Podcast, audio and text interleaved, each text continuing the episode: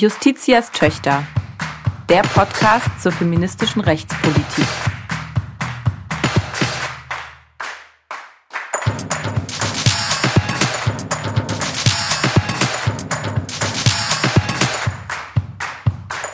Ein Podcast des Deutschen Juristinnenbundes. Herzlich willkommen zu unserer zehnten Folge Justitias Töchter. Wir haben heute ein ganz besonders spannendes Thema. Wir wollen nämlich über Frauen in Führungspositionen in der Privatwirtschaft sprechen. Da gibt es ja gerade einen aktuellen Gesetzentwurf, das zweite Führungspositionengesetz, kurz FÜPOC 2. Und darüber wollen wir heute mit unserer Expertin sprechen, mit der Professorin Heide Fahr. Ja, wir sprechen über Frauenquoten, etwas despektierlicher Begriff vielleicht, manchmal etwas negativ konnotierter Begriff, über den wir auch mit unserer Expertin später bestimmt nochmal ins Gespräch kommen.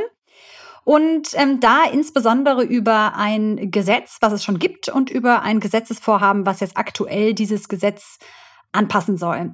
Genau, und vielleicht ist es ganz spannend, wenn wir mal damit anfangen. Es gibt das Führungspositionengesetz von 2015. Ne? Und vielleicht fangen wir da mal an, Selma. Äh, was regelt denn eigentlich das Führungspositionengesetz von 2015? Genau, das Führungspositionengesetz, ähm, kurz FÜPOC, ähm, lang gesetzt für die gleichberechtigte Teilhabe von Frauen und Männern an Führungspositionen in der Privatwirtschaft und im öffentlichen Dienst regelt eigentlich genau das. Es hat sich zum Ziel gesetzt, den Anteil von Frauen in Führungspositionen, ähm, insbesondere eben auch in der im privaten Sektor, also in privaten Unternehmen, ähm, zu ähm, erhöhen, um die gleichberechtigte Teilhabe von Frauen und Männern eben in diesem Bereich zu fördern. Ähm, was ist der Gegenstand dieses Gesetzes? Also was regelt dieses Gesetz? Es regelt im Wesentlichen zwei, also in Bezug auf private Unternehmen, zwei verschiedene ähm, Vorgaben. Und zwar einmal hat es eine fixe Quote. Und zwar von 30 Prozent. Und diese Quote gilt für Aufsichtsräte von börsennotierten und zugleich paritätisch mitbestimmten Unternehmen. Das heißt, es sind Unternehmen ab einer wirklich signifikanten Größe. Das kann man jetzt mal so sagen. Und da müssen eben nach dem FIPOC 1 in den Aufsichtsräten 30 Prozent des jeweils unterrepräsentierten Geschlechts, und das sind eben Frauen, mhm. ähm, besetzt werden. Und äh, da, da passiert ja auch richtig was, wenn sie es nicht einhalten, oder? Ja, genau, korrekt. Also wenn das ähm, bei der Wahl des Aufsichtsrats nicht beachtet wird, ist die Wahl des Aufsichtsratsmitglied nichtig. Ja, also es muss dann komplett wiederholt ja. werden. Also durchaus vielleicht sogar äh, sowas wie ein scharfes Schwert. Ja, jetzt hattest du aber gerade schon, schon angesprochen, dass es noch ein zweites äh, Instrument gibt neben dieser fixen Quote. Und diese fixe Quote gilt ja erstmal nur für einen geringen Anteil von Unternehmen überhaupt. Die allermeisten Unternehmen sind ja betroffen von einer anderen Quote, nämlich von der flexiblen Quote. Daneben, also neben der fixen Quote, gibt es eine flexible Quote. Das ist eine sogenannte Zielgröße und die gilt neben Aufsichtsräten auch für Vorstände von Unternehmen, gilt aber auch nicht für alle Unternehmen in Deutschland, sondern auch wieder nur für Unternehmen einer bestimmten Größe, aber eben nicht solche, die börsennotiert sind und äh, Mitbestimmung unterliegen, äh, sondern ähm, einer Stufe darunter, würde ich sagen. Also da sind GmbH erfasst, ähm, EG, VVAG, also nochmal ähm, ein bisschen weiterer Kreis von Unternehmen. Aber der Punkt ist, da greift eben keine fixe Quote, keine wirklich starre Quote von 30 Prozent, sondern Unternehmen werden verpflichtet, sich selbst eine Quote zu setzen, so kann man das sagen, mhm. was sie sozusagen für einen Frauenanteil in ihren Aufsichtsräten und in ihren Vorständen erreichen wollen. Und da haben wir natürlich aus der Praxis dann gehört und mitbekommen, dass viele Unternehmen sich welche Quote gesetzt haben? Die wunderbare Zielquote Null. So sieht's aus. Genau. Also da kommen wir vielleicht gleich nochmal drauf. Dies ist das Führungspositionengesetz 1. Das gibt es seit 2015 und es ist ähm, auch evaluiert worden. Ähm, da ähm, schauen wir uns das gleich mal an. Aber erstmal kann man vielleicht festhalten, dass es dieses Gesetz überhaupt gab, Dana. Das kann man schon eigentlich als politischen Erfolg verbuchen. Auf jeden Fall, also weil wir auch damit ja insgesamt in dem Bereich der Privatwirtschaft überhaupt im Gleichstellungsbereich erstmal vorangekommen sind. Also ich würde auch sagen, dass es dieses Gesetz gibt, dass es Quoten gibt und dass es auch gesehen wird, dass eine Notwendigkeit besteht für gesetzliche Regelungen, auch mit dem Ziel der Gleichberechtigung der Geschlechter. Das ist auf jeden Fall ein Erfolg. Das wird ja auch vom Deutschen Juristinnenbund äh, durchaus als äh, Erfolg verbucht. Aber es gibt natürlich auch gewisse Kritikpunkte. Schauen wir uns aber vielleicht vorher noch einmal an die Evaluation Sanktionen. Denn das Gesetz Führungspositionengesetz von 2015, das hatte eben schon in, äh, in dem Gesetz selbst vorgeschrieben, dass es eine Evaluation geben soll zur Wirksamkeit und Effektivität der Vorschriften. Und da haben wir gesehen im Rahmen der Evaluation, dass die fixe Quote eben durchaus funktioniert. Also in mhm. den Unternehmen, die unter diese feste Quote gefallen sind, von ja nur 30 Prozent, aber mhm. immerhin, mhm. da ist der Frauenanteil in dem Untersuchungszeitraum der Evaluation von einem Viertel 25 Prozent auf immerhin 32,5 Prozent im Aufsichtsrat gestiegen. Genau. Also da, da sehen wir schon, selbst in einem kurzen Zeitraum von zwei Jahren, die Quote, die feste Quote wirkt. So sieht's aus. Anders wiederum sieht es aus, das haben wir jetzt schon angesprochen, mit der flexiblen Quote, die man eigentlich so gar nicht benennen kann, sondern mit dieser Zielgröße, mit der Selbstverpflichtung. Mhm. Ja.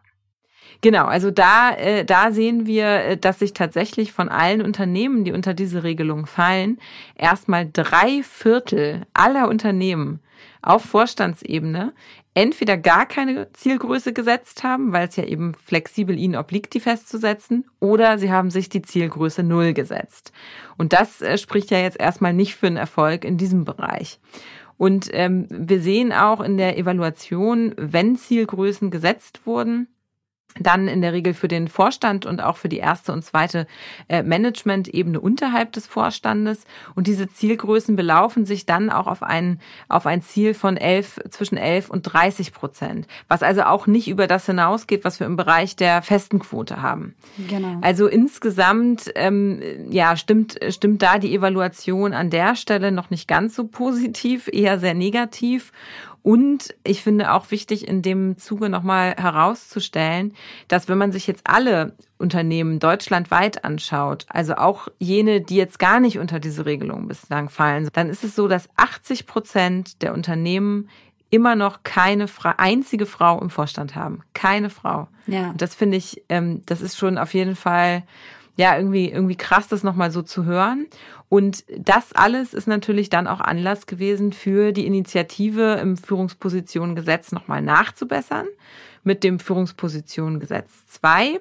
Und das ist ja äh, das Gesetz oder der, äh, der Gesetzentwurf, der sich jetzt aktuell im Gesetzgebungsverfahren befindet. Also der muss noch durch den Bundesrat. Genau. Und ich würde sagen, da ist wirklich das, was du zum Schluss gesagt hast, nämlich dass 80 Prozent der Unternehmen, ähm, wo natürlich auch alle die drin sind, die überhaupt keiner Quote jetzt nach FIPOC 1 unterliegen.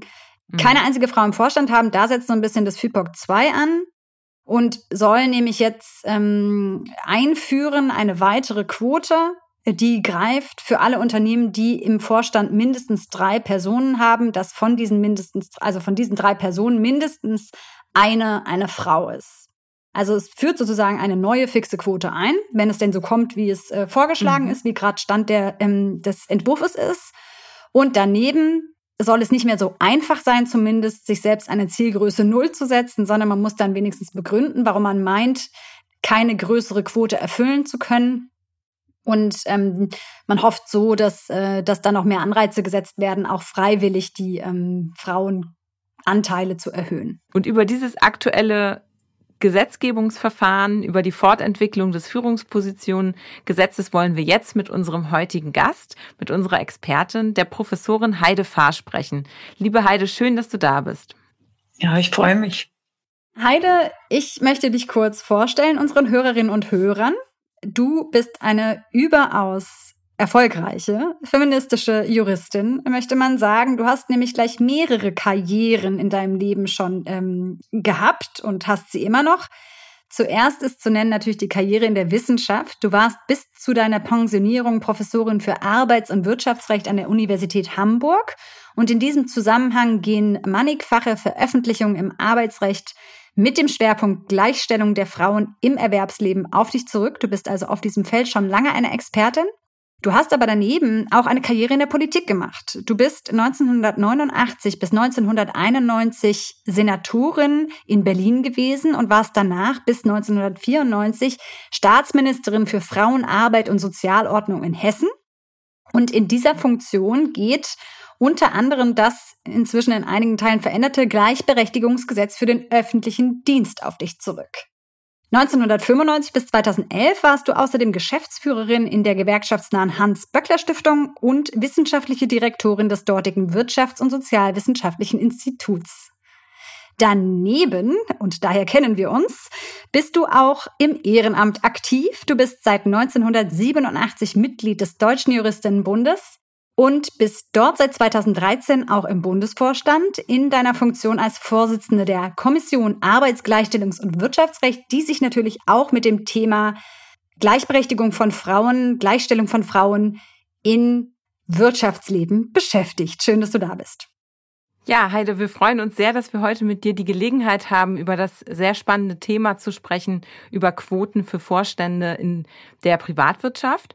Und ähm, wir haben jetzt eben schon ganz kurz über das Führungspositionengesetz 1 und jetzt auch das Führungspositionengesetz 2 gesprochen. Und das zentrale Instrument dieser Gesetze ist ja die Frauenquote. Und da würde ich vielleicht zunächst einmal mit der Frage einsteigen wollen, warum braucht es denn eigentlich überhaupt Quoten? Um Quoten abzuschaffen. Also die Evaluation des Führungspositionengesetzes hat ja gezeigt, was wir immer schon wussten, aber jetzt ist es wissenschaftlich bestätigt, dass wir eine Männerquote haben. Das ja. heißt, dass die Besetzung von Vorstandspositionen ganz be nicht äh, bewusst im Sinne einer Diskriminierungsabsicht, sondern ganz bewusst so erfolgt, dass diejenigen, die da berufen, das sind Männer, gerne und eigentlich unbedingt Männer berufen wollen. Also dieser Simulation, Simulierungseffekt. Man will von dem Gleichen wiederhaben. Michael beruft Michael und nicht Sabine. Das heißt, es wird wegen des Geschlechts ausgesucht und das bedeutet, wir haben eine Männerquote. Und die Forderung ist, diese zu verringern. Also gar nicht eine Frauenquote zu haben, sondern die Männerquote zu verringern. Wenn die verringert wird, allerdings kommen Frauen rein. Und das ist natürlich erstrebt. Also zur Abschaffung von Quoten brauchen wir die Berücksichtigung von Frauen, die manchmal auch und meistens durchaus negativ konnotiert Frauenquote genannt wird. Manchmal wird sie negativ konnotiert Frauenquote genannt. Das hast du sehr äh, diplomatisch und noch vorsichtig ausgedrückt. In der Tat sind Quoten ein umstrittenes Thema. Man ist immer wieder, finde ich, mit Gegenargumenten äh, konfrontiert und ich kann mir vorstellen, du schon sehr viel länger. Deswegen müsstest du sie alle kennen. Ich würde gerne von dir wissen, wie antwortest du da drauf, wenn es dann darum geht, den Reflex zum Beispiel zu begegnen, zu sagen, ja, oh Gott, das ist aber doch jetzt, wenn man jetzt die Frauen bevorzugt durch die Quote, eine Benachteiligung von Männern. Es geht doch nie darum, dass man richtig dumme Frauen anstelle von intelligenten Männern ruft. Es geht darum, dass man einräumt, dass es qualifizierte Frauen gibt auf Positionen und dass, wenn man die berücksichtigt, oh weh, ein Mann nicht berücksichtigt wird. Möglicherweise einer, der bei freundlicher Betrachtung auch gleich qualifiziert ist. Aber das ist doch ganz normal. Das heißt, der schreit doch nicht, wenn ein anderer Mann berufen wird. Die Behauptung, das sei schrecklich, bedeutet, dass äh, drei Sachen immer behauptet werden. Erstens, Frauen sind nicht gleich qualifiziert.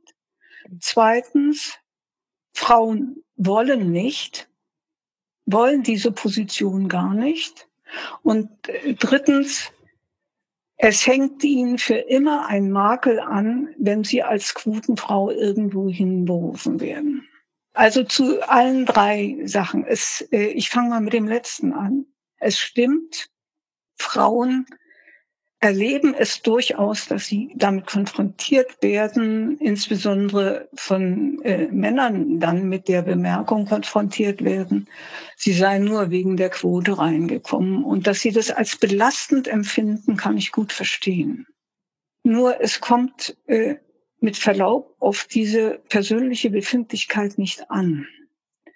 Denn mehr einen höheren Frauenanteil zu fordern, bedeutet ja nicht, dass wir einzelne Frauen gerne in Vorstandspositionen hinein komplimentieren und tragen wollen, sondern das ist ein gesellschaftlicher Zweck, den wir wollen, nämlich die Gleichstellung der Geschlechter. Und äh, wenn sie an diesem gesellschaftlichen Projekt nicht teilnehmen wollen, ja, dann sollen sie sich nicht berufen lassen. Wenn sie aber teilnehmen wollen an diesem gesellschaftlichen Projekt, dann gilt es zu sagen, ja, ihr habt ein Problem, ich nicht. Und übrigens noch was. Mit einem richtig gut bezahlten Position weint sich's echt besser. Zweitens, sie wollen nicht. Nein, sagen wir mal noch Qualifikation erst. Hm. Das ist nun Gott sei Dank auch durch die Evaluation und durch andere Untersuchungen, etwa der Albright Stiftung, ausreichend belegt, dass das Quatsch ist. Es gibt genug qualifizierte Frauen. Es kann manchmal passieren, und da wird dann immer Informatik genannt, dass bei der Informatik das äh, Problem gegeben ist. Das ist übrigens, äh, wie wir alle wissen, auch bei männlichen Fachkräften bereits der Fall. Das heißt, da zu schreien, äh, hat schon ein bisschen was Heuchlerisches. Am meisten schreien übrigens, dass Frauen nicht die richtige Qualifikation haben. Betriebswirte, die dann von der Frau im Vorstand Technik verlangen.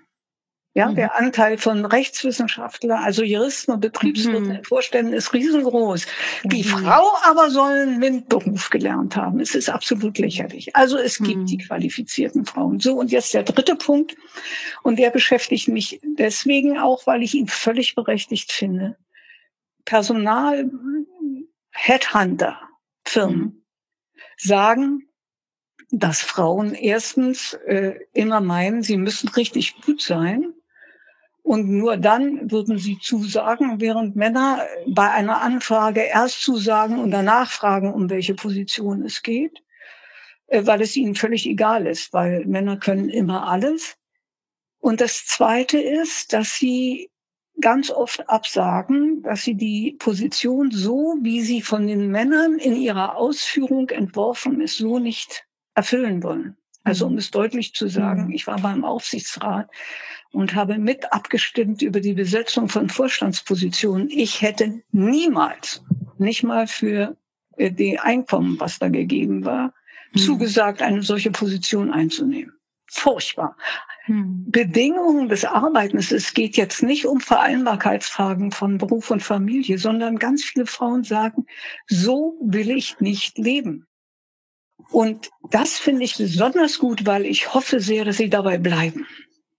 Mhm. Nämlich, dass sie sagen, ihr müsst mich so nehmen, wie ich bin und ich habe so folgende Werte, die ich weiter vorhabe zu leben. Das mhm. heißt, mache qualifizierte Arbeit, aber nicht 24-7, sondern ich lebe auch noch und ich, nochmals, es ist nicht eine äh, Vereinbarungsfrage. Kann es sein? Muss es nicht sein.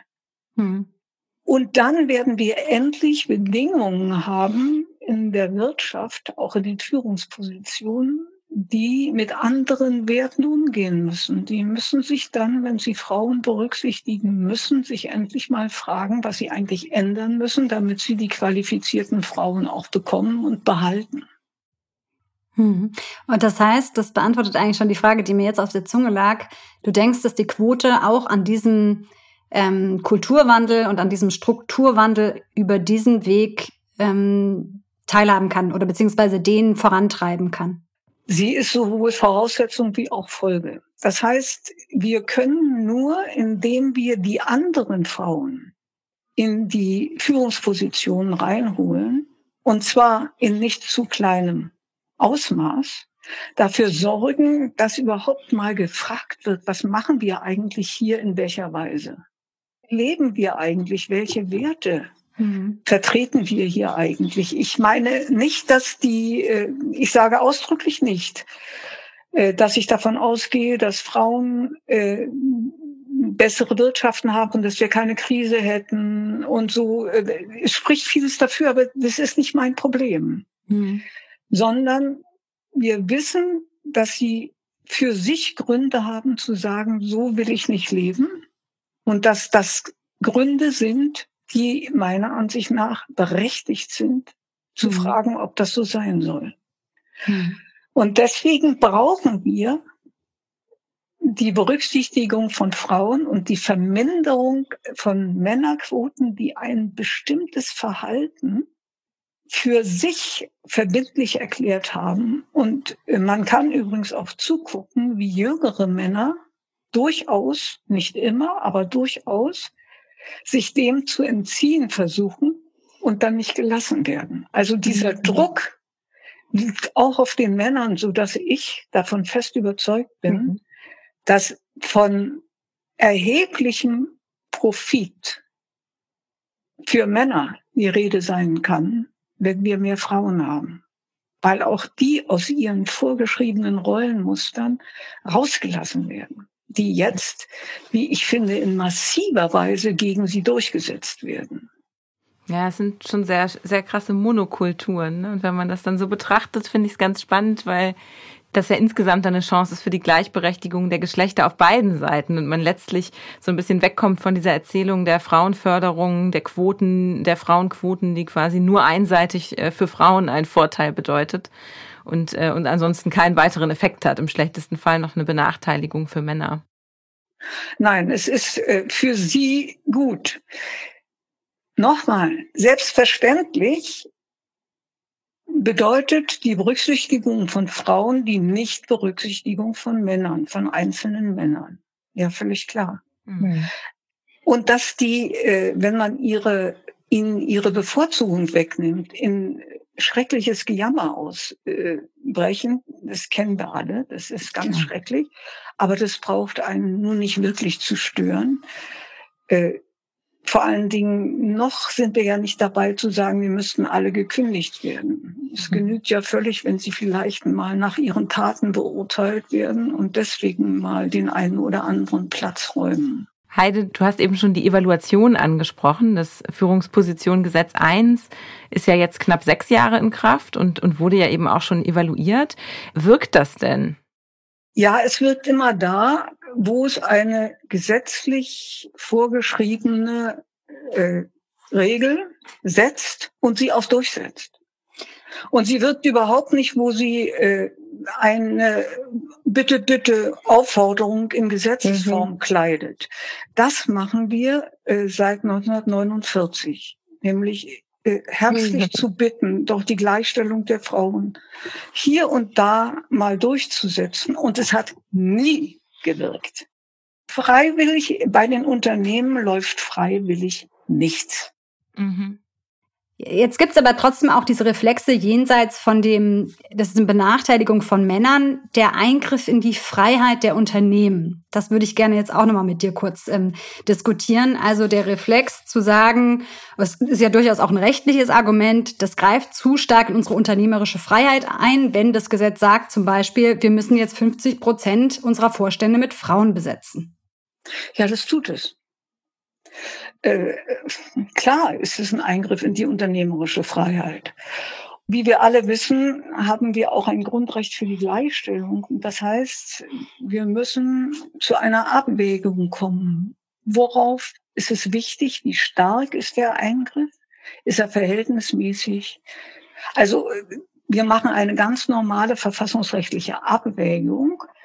Aber wir wollen nicht bestreiten, dass in die Personalauswahl insofern eingegriffen wird, dass es ihnen nicht mehr gelingt, die Bewerbungen aufgrund eines Geschlechts zu entscheiden, nämlich zugunsten des männlichen Geschlechts. Mhm.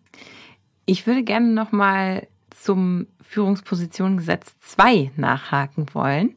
Ähm, wir haben ja jetzt gerade darüber gesprochen, dass es noch Defizite gibt in den Wirkungen des äh, Führungspositionengesetzes von 2015. Wie schätzt du denn das ein? Verspricht das Führungspositionengesetz 2 da jetzt Verbesserungen? Ja, also übrigens im öffentlichen Dienst äh, ziemlich große, aber wir sind ja jetzt bei der Privatwirtschaft. Also ich fange mal mit der Kritik an. Was die Evaluation auch herausgebracht hat, ist, dass einzelne Frauen große Probleme haben, ihren Standard durchzusetzen. Also ich kann mir das auch gut vorstellen. Da sitze ich in einem Gremium und äh, vier Michaels gucken auf mich und ärgern sich, dass ich kein Michael bin. Und äh, dann sage ich, übrigens bin ich dafür, dass Hatice auch noch eine Chance bekommt. Äh, keine gute Situation. Das heißt, es wird eine Frau sein, die unter erheblichen Anpassungsdruck gerät mhm. und die schon heldische Züge haben muss, wenn sie anfangen würde, über Frauen äh, Ansprüche und Gleichstellungsfragen überhaupt auch nur zu reden. Mhm. Die Evaluation hat gezeigt, dass sie es nicht getan haben. So, das ist das Negative daran. Und das Positive daran, dass es eigentlich eine Form von sehr kluger Prozessführung ist. Denn die eine Frau in einem Vorstand, der etwas größer ist, da ist die Diskussion über den Eingriff in die unternehmerische Freiheit, sagen wir, nicht ganz so äh, lautstark. Mhm. Dafür ist es gut. Und die Diskussion wird kommen. Und es wird ganz gewiss eine Klage geben. Das ist völlig klar. Und wir werden sie haben bei einer, einem ganz geringen Eingriff. Mhm. Es hat Chancen gerade deswegen, weil es nicht das Riesenfass aufmacht. Mhm. Äh, der Juristinnenbund hat ja damals die Quote für Aufsichtsräte auch bei 30 Prozent zugestimmt, obwohl wir mhm. der festen Überzeugung waren, dass 40 Prozent eigentlich das Minimum ist die zum Beispiel, die Evaluation hat gezeigt, dass ganz viele Argumente gegen diese 30 Prozent im Aufsichtsrat mhm. überhaupt nicht zugetroffen sind. Also es ist nicht passiert, dass die keine qualifizierten Frauen für die Aufsichtsratspositionen gefunden haben. Es ist nicht passiert, dass nur eine Frau dann in zehn Aufsichtsräte gehen musste, weil die sonst ihre nicht hätten besetzen können. Also all das ist ja auch mit 30 Prozent widerlegt worden. Das einzige Problem ist, dass sie dann sagen könnten, äh, ja, aber nun mal wieder Ruhe, ja. Also die nächsten fünf Jahre mhm. wollen wir jetzt keine weiteren Forderungen haben. Ja, aber das ist, äh, es ist unsere Sache, also die Sache der äh, Frauen und der Männer, die wissen, dass Gleichstellung eine gute Sache ist, einfach weiterzumachen, denn dass die Widerstände immer sein werden, also das ist doch völlig klar. Also was auch immer wir fordern, ist, jedes Argument ist gut, um eine Forderung nach mehr Gleichstellung zurückzuweisen. Jetzt hast du schon gesagt, was die Evaluation des FIPOC 1 auch gezeigt hat, ist, dass deine vielleicht eingangs geäußerte Hoffnung auf die Quote sich dann nicht ähm, bestätigt hat, nämlich dass sich wirklich die Strukturen in den Unternehmen geändert hat, haben.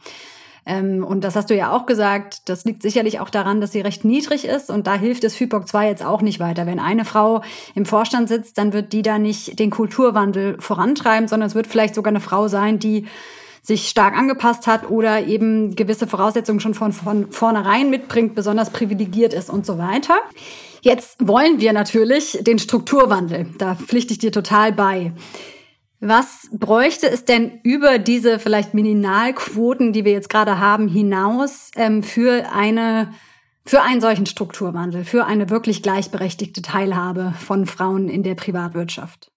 Ich bin sogar etwas unglücklich darüber, dass die öffentliche Diskussion eigentlich immer nur über Leitungspositionen geführt wird ganz vielen Frauen nutzt das gar nichts. Selbst wenn wir Aufsichtsräte zu 100 Prozent mit Frauen besetzen würden, würden ganz viele Frauen oder sagen wir mal die irrsinnig übergroße Mehrheit ja davon nicht profitieren.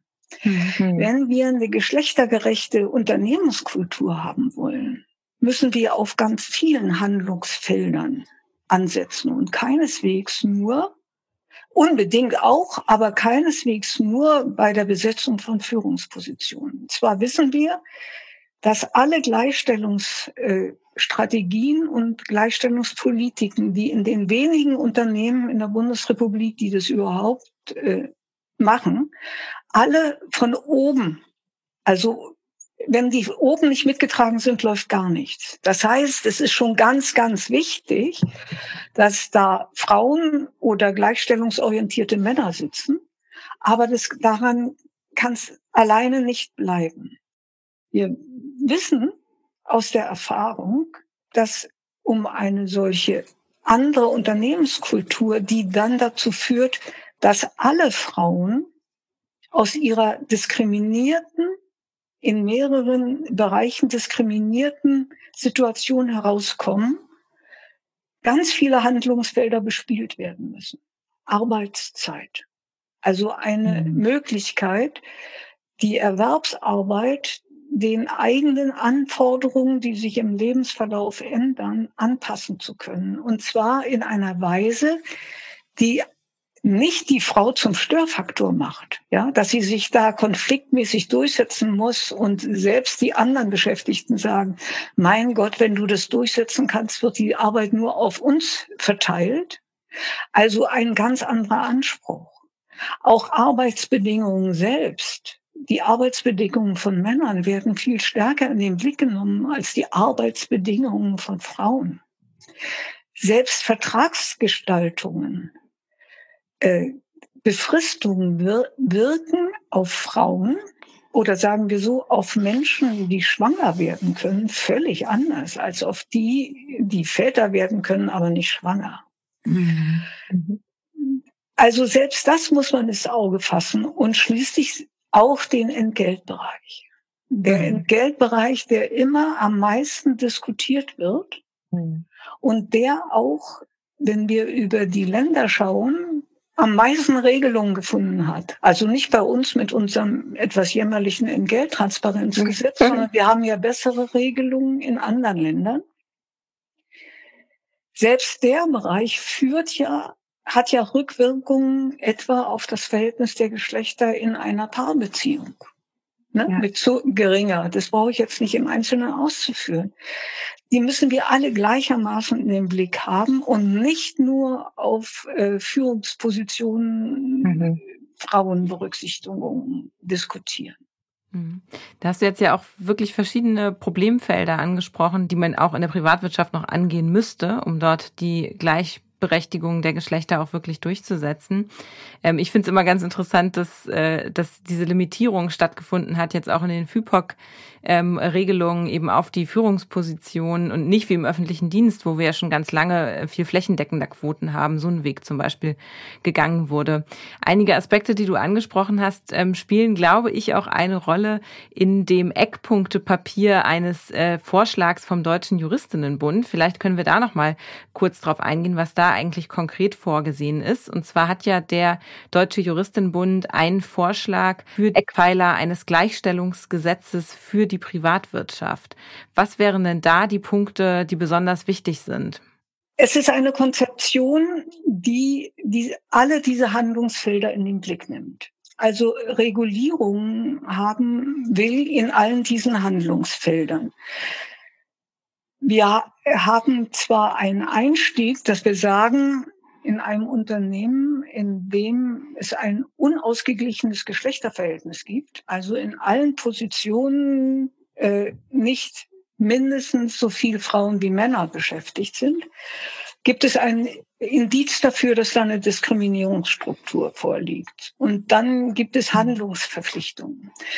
Das, äh, wir meinen allerdings nicht, dass man im Einzelnen immer vorschreiben muss, was da im Einzelnen zu geschehen hat, weil die Unternehmen, wenn man sie dazu bringen kann, dass sie handeln, dann wissen sie am besten, wo, wo bei ihnen in ihrer konkreten Situation am meisten geholfen wird. Das hat übrigens die Evaluation auch herausgebracht.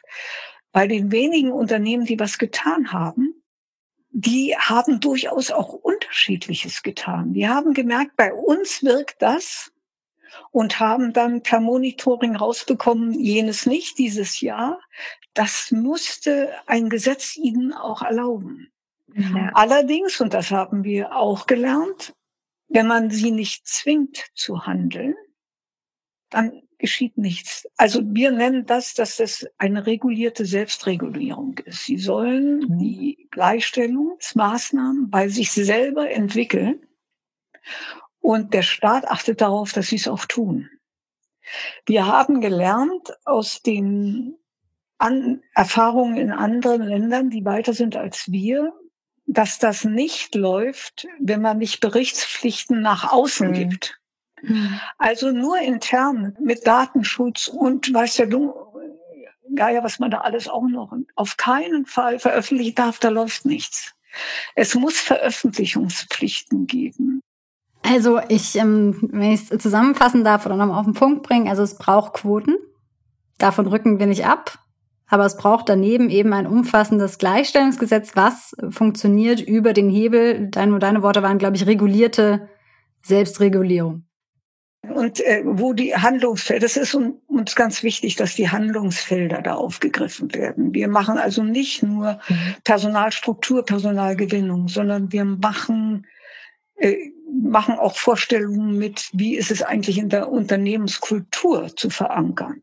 Dann kommt Arbeitszeit, Entgelt, Beschäftigungsbedingungen, Arbeitsbedingungen. All das mhm. muss in den Blick gefunden, genommen werden.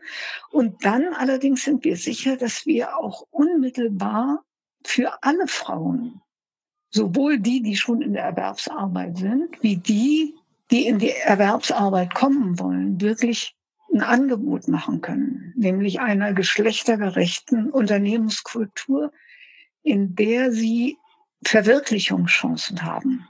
Unabhängig von, alle unabhängig von ihrem Geschlecht und übrigens auch dann wiederum Männer. Mhm. Jetzt braucht es eigentlich nur noch die Gesetzgebung, die das aufgreift und in den verschiedenen Bereichen in Regelungen umsetzt. Und wie es weitergeht mit der Konzeption für ein Gleichstellungsgesetz für die Privatwirtschaft, bleiben wir natürlich auch up to date und ähm, halten euch auf den Laufenden. Liebe Heide, vielen Dank für dieses äh, spannende und aufschlussreiche Gespräch. Es war mir ein Vergnügen. Wollen wir weitermachen mit unseren feministischen Fundstücken? Sehr gerne. Feministische Fundstücke. Die feministischen Fundstücke, das ist ja hier unsere bunte Rubrik mit Geheimtipps rund um die Themen Recht und Feminismus, aktuelle Rechtsentwicklung, auch mal Buchserien oder Podcast-Empfehlungen. Also hier ist immer eine ganze Reihe von spannenden Fundstücken unserer Gäste und von uns dabei. Ja, Selma, willst du heute anfangen? Sehr gerne. Ich habe ein Fundstück mitgebracht. Es ist eine Empfehlung. Es ist ein Video. Ähm, kann man sich angucken, kann man sich aber auch gut einfach nur anhören. Es ist ein Gespräch, was stattgefunden hat im Rahmen eines Formats, das nennt sich Streitraum. Es ist von der Schaubühne Berlin und ich meine auch von der Bundeszentrale für politische Bildung. Ähm, der Streitraum wird ähm, gehostet, also moderiert von Caroline Emke. Sie ist eine Publizistin und Philosophin. Und sie trifft sich dort regelmäßig mit ähm, Vertreterinnen aus Politik, Kultur, Zeitgeschichte und diskutiert ähm, ja, gesellschaftspolitische Themen.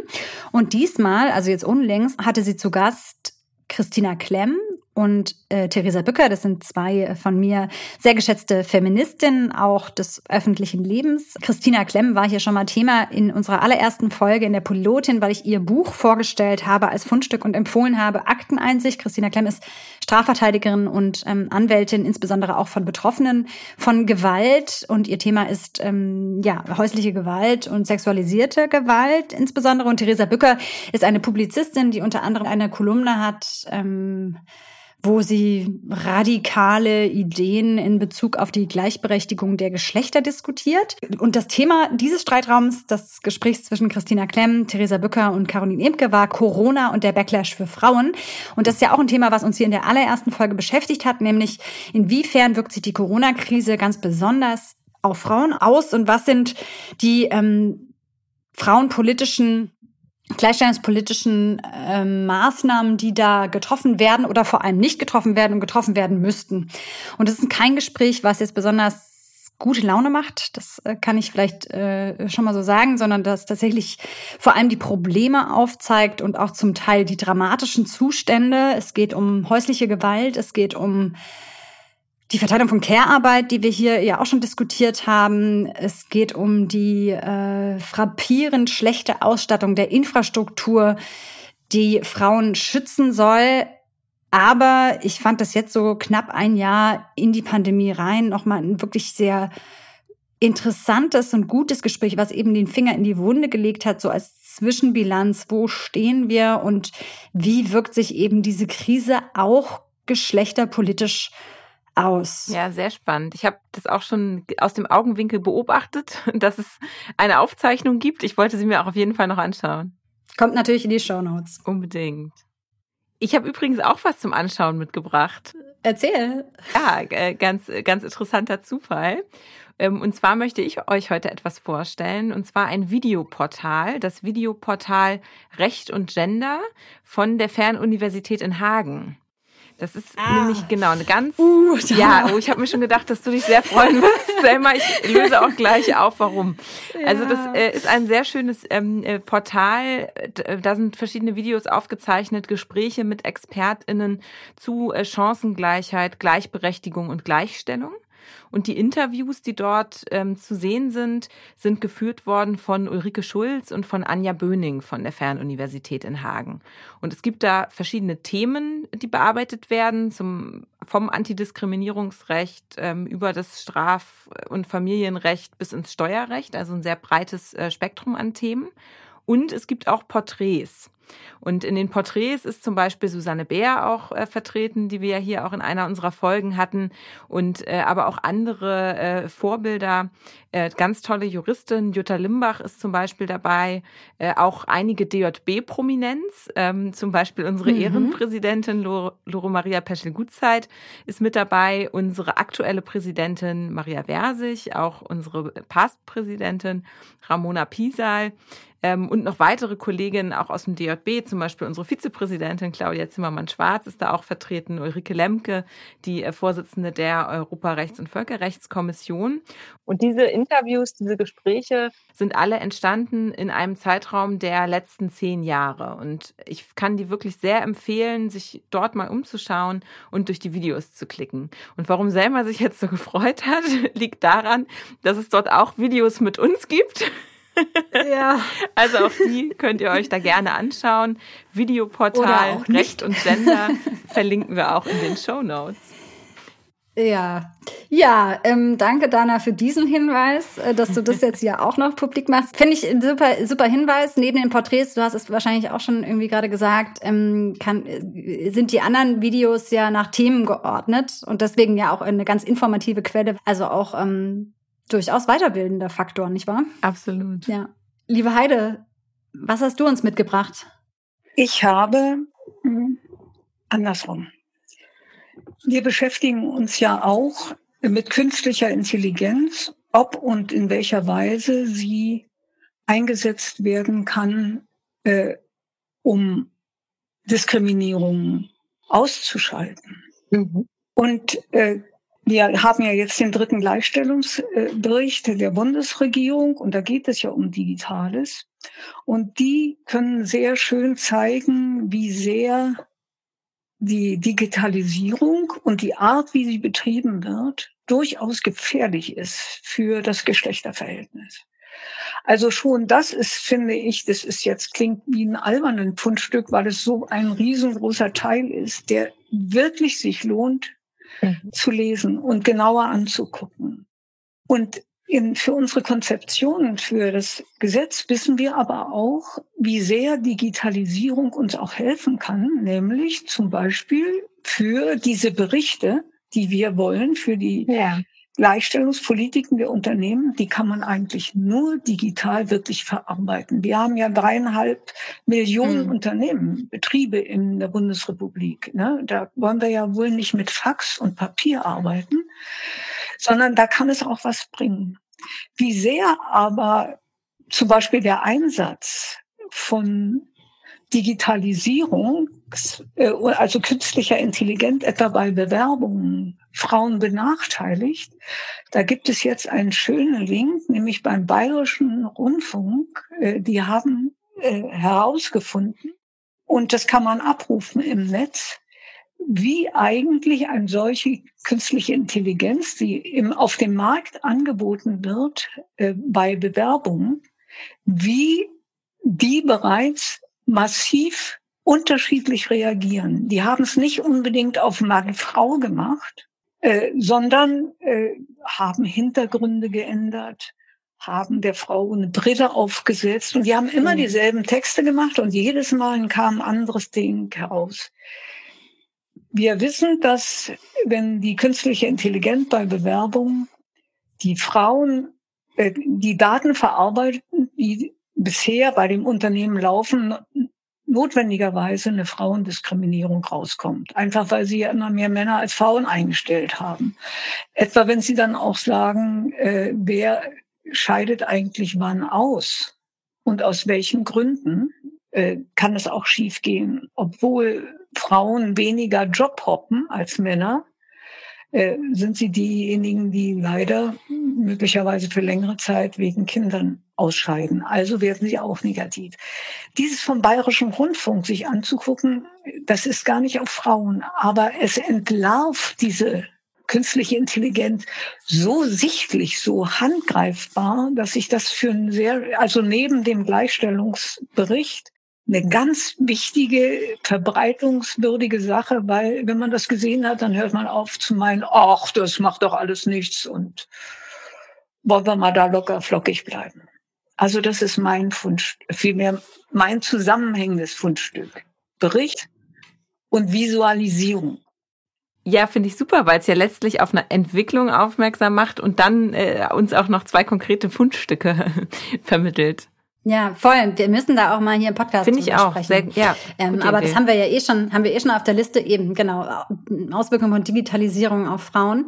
Ähm, vielen Dank für das Fundstück. Ich bin fast ein bisschen beschämt, weil ich im Vorhinein so überlegt habe, was ist mein Fundstück diesen Monat? Und ich bin ehrlicherweise nicht auf den Gleichstellungsbericht der Bundesregierung gekommen. Er ist, ähm, er ist jetzt am 26. Januar 2021 übergeben worden. Also es ist ganz aktuell, also drängt sich auf im Februar als Fundstück. Vielen Dank, dass du es getan hast. Ich sage noch ein paar Takte zu diesem Gleichstellungsbericht, vielleicht weil es ganz interessant ist. Das ist eine Sachverständigenkommission, die da regelmäßig einen ähm, Bericht über den Stand der Gleichstellung von Frauen und Männern in Deutschland vorliegt. Und es hat meistens eben ein Fokusthema und das war jetzt Digitalisierung. Ist jetzt vorgelegt worden, gab schon zwei Gleichstellungsberichte, ist der dritte Gleichstellungsbericht. Ja, und ich denke, das aktuelle Thema äh, Digitalisierung in der Arbeitswelt ist ja der Fokus ne, von dem Gleichstellungsbericht. Da können wir auf jeden Fall auch noch ganz viel, äh, ganz viel draus mitnehmen. Da sind ja wirklich sehr unterschiedliche Problemfelder auch nochmal äh, aus Geschlechterperspektive beleuchtet worden, von denen wir bestimmt in Zukunft hier auch noch einige besprechen können. Ja, er ist wirklich ganz hervorragend gemacht. Man kann sehr, sehr viel davon lernen. Genau, also insoweit auch der Gleichstellungsbericht, ein weiteres wichtiges Dokument, das wir uns anzuschauen haben. Und wir haben auch heute ganz viel Input mitgenommen für weitere Folgen. Wir haben ganz viel gelernt über das Thema Quoten in der Privatwirtschaft, Gleichstellung, Gleichberechtigung von Männern und Frauen in der Privatwirtschaft. Vielen Dank, dass du heute da warst, Heide. Das war sehr, sehr spannend. Und wir freuen uns auf die nächste Folge.